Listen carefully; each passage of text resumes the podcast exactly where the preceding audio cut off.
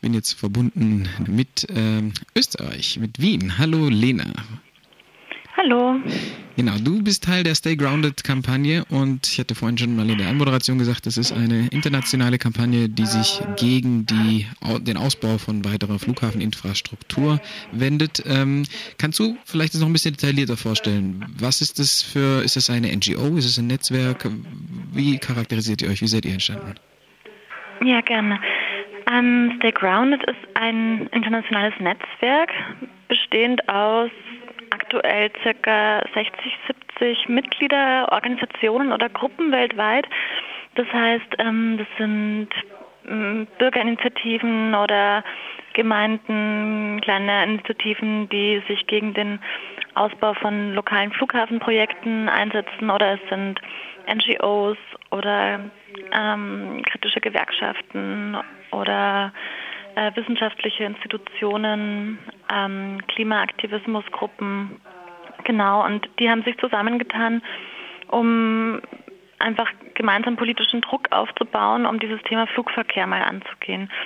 Also es geht uns nicht nur um Flughafenausbau und Widerstand dagegen, sondern auch tatsächlich, ähm, also wenn wir es nicht schaffen, das Wachstum des Flugverkehrs äh, aufzuhalten, dann wird natürlich zunehmend Infrastruktur gebaut und das heißt, da geht es auch um ähm, überregionale und nationale Regelwerke, was den Flugverkehr angeht. Da geht es darum, dass Flugverkehr weiterhin unglaublich privilegiert ist, ungerechterweise, was dann dazu führt, dass zum Beispiel Flugtickets teilweise billiger sind als Zugtickets hier in Europa zumindest.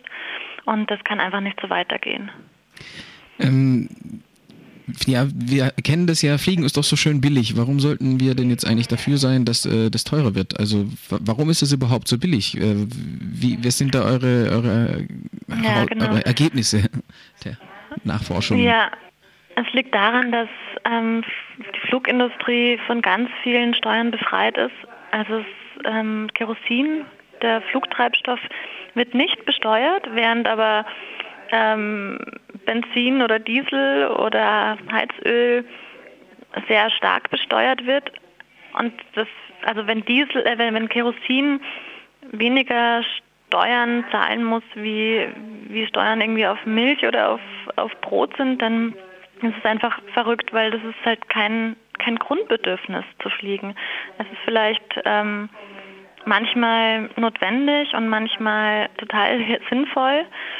Ähm, Wenn es darum geht, irgendwie globale Kontakte zu pflegen und Solidarität miteinander zu leben, dann, dann ist es sicherlich wichtig, aber die, wie das aktuell gelebt wird, ist halt ähm, so, dass manche extrem oft fliegen und das sind die reichsten der Welt. Da gibt es auch Studien dazu. Ähm, und andere, ungefähr 90 Prozent der Weltbevölkerung, noch kein einziges Mal im Flugzeug gesessen ist.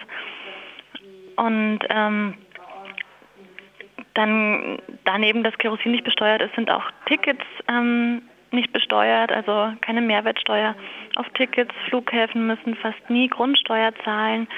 Und dann ist auch mit dem Wachstum des Flugverkehrs, ähm, das, mit dem schnellen Wachstum in den letzten Jahrzehnten, sind nicht unbedingt die Arbeitsrechte besser geworden, sondern sie haben sich eigentlich verschlechtert. Also es geht da um Lohn, Lohndumping, was man jetzt auch aktuell mit den ähm, Streiks von Ryanair ganz gut sehen kann. Und das sind verschiedene Gründe, warum Flugverkehr so unglaublich billig ist. In Europa zumindest. Ich, das ist klar, dass in Brasilien zum Beispiel eben auch ganz viele Leute sich immer noch kein Flugzeug leisten können. Aber auch dort gibt es schon absurde äh, Widerstandsbewegungen von ehemals Privilegierten, mhm. oder die immer noch privilegiert sind, aber jetzt völlig entsetzt sind, dass die Hausangestellte auch mit dem Flugzeug zu ihrer Verwandtschaft in den Nordosten fliegt und jetzt im Flugzeug ja. neben ihnen sitzt.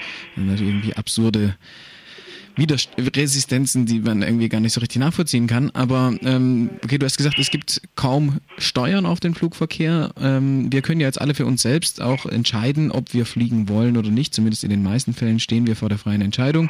Ähm, was gibt es denn jetzt abseits von Steuern noch für Möglichkeiten, dass man abseits der individuellen Lösungsansätze im gesellschaftlichen Wandel äh, vorantreiben kann? Also was hat, schwebt euch davor als, als Netzwerk oder als äh, Kampagne? Naja, unser Ziel ist auf jeden Fall ähm, mal diese, diese kritische Debatte zu starten. Also wirklich da, dass es klar wird, okay, wie schädlich Flugverkehr eigentlich ist, wie privilegiert er ist, ähm, wie viel Macht diese Luft Luftfahrtindustrie hat auf politische Entscheidungen. Also in allen Gremien sitzt die Luftfahrtlobby direkt mit drinnen, während Zivilgesellschaft kaum, kaum präsent ist.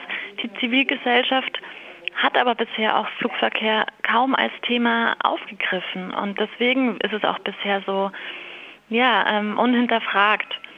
Und ähm, das versuchen wir mit dem Stay Grounded Netzwerk zu, zu ändern. Wir haben ein Positionspapier erarbeitet in einem längeren Prozess mit ganz viel Feedback-Schleifen, wo Leute aus der ganzen Welt mitgearbeitet haben. Das sind jetzt 13 Schritte, ähm, die wir da präsentieren für ein gerechtes Transportwesen und eine Verringerung des Flugverkehrs. Das haben aktuell 120 Organisationen weltweit schon unterschrieben und versuchen das eben in ihrem Kontext auch ähm, zu verbreiten und umzusetzen. Und ähm, dann planen wir natürlich auch äh, weitergehende Kampagnen, also teilweise auch ähm, Petitionen und, und auf, auf lokaler Ebene jeweils ähm, Gespräche mit, mit EntscheidungsträgerInnen, aber ähm, auch tatsächlich, dass, dass der Widerstand, dass die Proteste bei Flughäfen, die ausgebaut werden oder neu gebaut werden, dass die ähm, sichtbarer werden. Und ja, allein schon der Erfahrungsaustausch, der durch so ein Netzwerk ähm, ermöglicht wird, ist total, total relevant.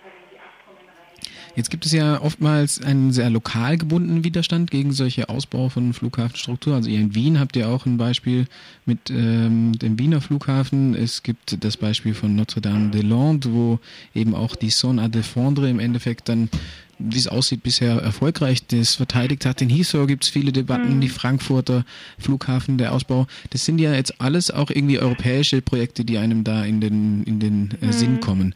Wie sieht denn da überhaupt eine Position von einer Europäischen Union aus? aus? Also es gibt in Deutschland die Debatten, ähm, dass innerdeutsche Flüge werden, glaube ich, besteuert mit Mehrwertsteuer, aber eben sobald das äh, Flugzeug eine Grenze überfliegt, ist es schon wieder vorbei mit einer Besteuerung. Gibt es auf der Europäischen Union irgendwelche Tendenzen in die Richtung, die euren Ansatz entgegenkommen, also den Flugverkehr gerechter zu, äh, ja, zu belasten wie alle anderen Verkehrsträger, zumindest wie alle anderen Verkehrsträger auch? Also aktuell geht es komplett in die falsche Richtung. Wir waren vorgestern ähm, bei der Eröffnung von dem European Aviation Summit, also dem europäischen Fluggipfel mit äh, hohen Regierungs äh, also mit Ministern und ähm, der Luftfahrtlobby, die dort präsent war.